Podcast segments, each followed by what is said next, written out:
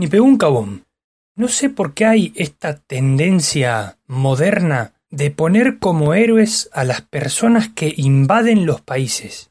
No cabe bajo ninguna circunstancia que alguien sea llamado héroe cuando es un invasor. El héroe es el que defiende. ¿Bajo qué concepto el héroe es el que invade? Yo no puedo entender eso. Porque además lo hacen cuando les conviene, porque si el héroe es el que invade, en la mayoría de las situaciones donde los norteamericanos son los héroes, entonces Hitler también fue un héroe en muchísimas ocasiones. Para mí, no puede decirse que una persona es héroe cuando está invadiendo una patria que no es la suya.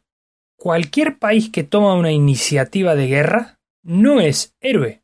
El concepto de héroe evidentemente abarca más conceptos que redundantemente su propia definición, ¿no? Pero películas basura propagandística como hacen los norteamericanos, no creo que tengan rival. Películas como El francotirador o películas como la que hablan del dictador norcoreano. Que sí, que es un dictador, pero está claro que cada película de guerra norteamericana es una película propagandística, que pretende, en el peor de los casos, hacer poner como héroes a tíos que usan una tecnología bestial para pelear contra unos paletos que, vamos, no tienen ni para comer. Es más o menos lo mismo que llamar héroe a un chaval de 17, 18 años que le patea la cabeza a un bebé en un estado de indefensión casi absoluto. De verdad, ¿hay alguien que cree que los norteamericanos en cuestión de guerra son héroes en algo?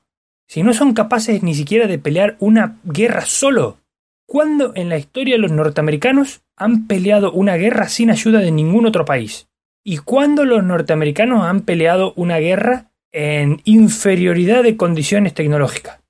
Yo no me acuerdo de ninguna. No tengo ahora los datos de si en Vietnam fueron completamente solos o no. Pero en el caso de haberlos sido, o sea, en el caso de haber ido completamente solos, les patearon el culo. O sea, no veo, independientemente de la guerra de secesión interna de Estados Unidos, cómo los norteamericanos pueden ser héroes en algo.